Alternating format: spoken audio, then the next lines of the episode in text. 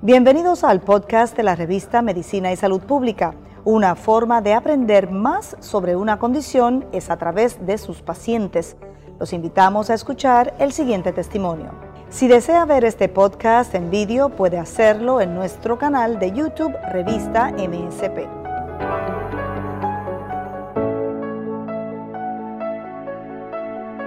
De toda la vida he tenido los anhelos de ser madre eh, con la carrera que escogí, pues tuve que escoger un timing específico para hacerlo. Eh, se retrasó un poco por diferentes razones, eh, pero ya he entrado a, los mediados 30, tuve que tomar cartas en el asunto de buscar opciones con reproducción asistida.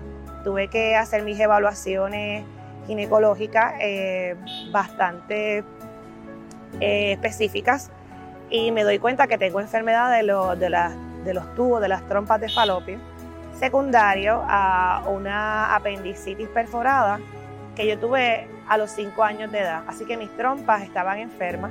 No hacía el resto del sistema reproductor.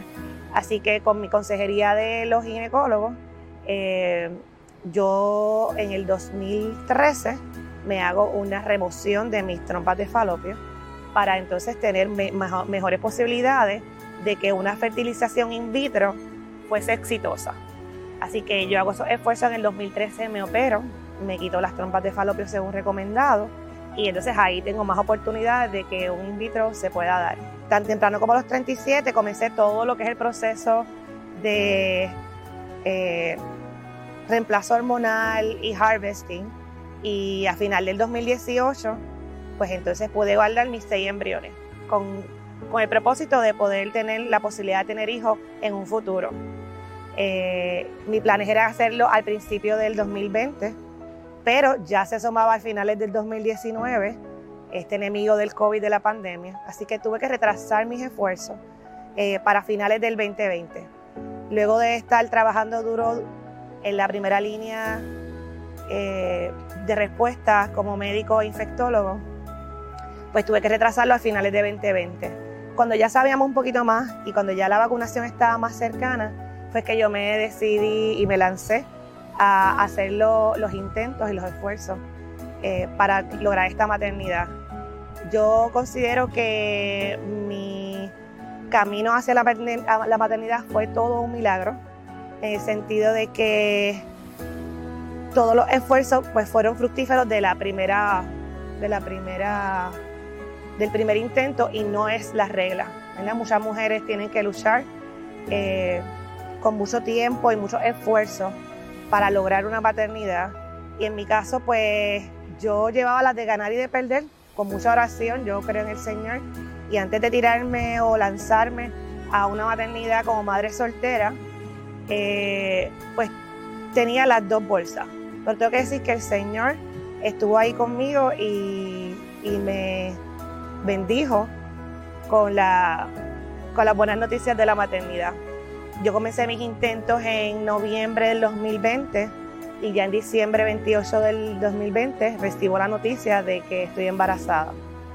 En el momento de mi primer sonograma, que es en enero 5, es que me entero que los dos intentos se dieron. Así que en enero 5 es que me dan las fotos, la primera foto de mi bebé de que el embarazo es de gemelo.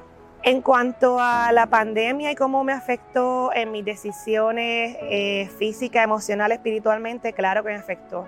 Eh, a todos los médicos y a todo el mundo le afectó la pandemia que estamos viviendo del COVID-19. Eh, obviamente en mi caso solamente atrasó unos, unos anhelos bien personales, pero sí me puso al borde de tomar una decisión definitiva aún a pesar de la pandemia eh, decidí eh, lanzarme a finales del 2020. Ahora sí, habiendo conocido lo que estaba pasando, teniendo más información eh, de este enemigo y teniendo bien cercana la vacunación. Eso fue bien importante para mi decisión para lanzarme. Y de hecho yo me vacuné en mediados de la, concepción este, de estos bebés. yo me puse mi primera vacuna de Pfizer BioNTech en diciembre 16 a dos días de mi procedimiento de, la de, em, de ponerme los embriones. Eh, me entero que estoy embarazada en diciembre 28 y mi segunda vacunación fue en enero 4. Así que yo tomé la decisión de vacunarme estando embarazada y he tenido un embarazo eh, bastante normal dentro de todo. Todas las cosas normales que hay en un embarazo, ¿verdad? Del primer trimestre, de las náuseas, los vómitos y todas esas cosas eh, que son maravillosas, pero son parte de. Eh, así que sí, definitivamente la pandemia me afectó emocionalmente y me retrasó mis planes, como, ¿verdad? como muchos puertorriqueños que estamos pasando por eso también. El apoyo de la familia y los colegas fue incondicional y fue muy importante antes de tomar la decisión de lanzarme.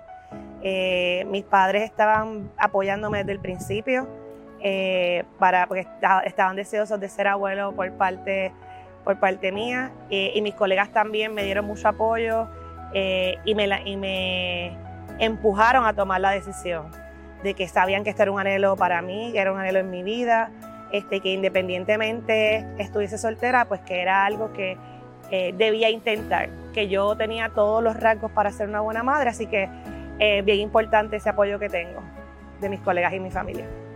Pues un mensaje para todas esas madres eh, guerreras, luchadoras que ya son madres en este día, en este mi primer día de las madres, es lo primero, gracias. Gracias porque ustedes son el vector que trae la vida a la tierra. Son mensajeras de una bendición del Señor. Eh, así que primeramente gracias. Y segundo, pues eh, un mensaje de exhortación a que continúen haciendo su, tarea, haciendo, poniendo ese granito de arena, que todo su trabajo no es en vano. Esos hombres y mujeres que, todas esas madres crían eh, son para aportar a la sociedad y mi exhortación es eso, continuar haciendo el buen trabajo. Dios las recompensará.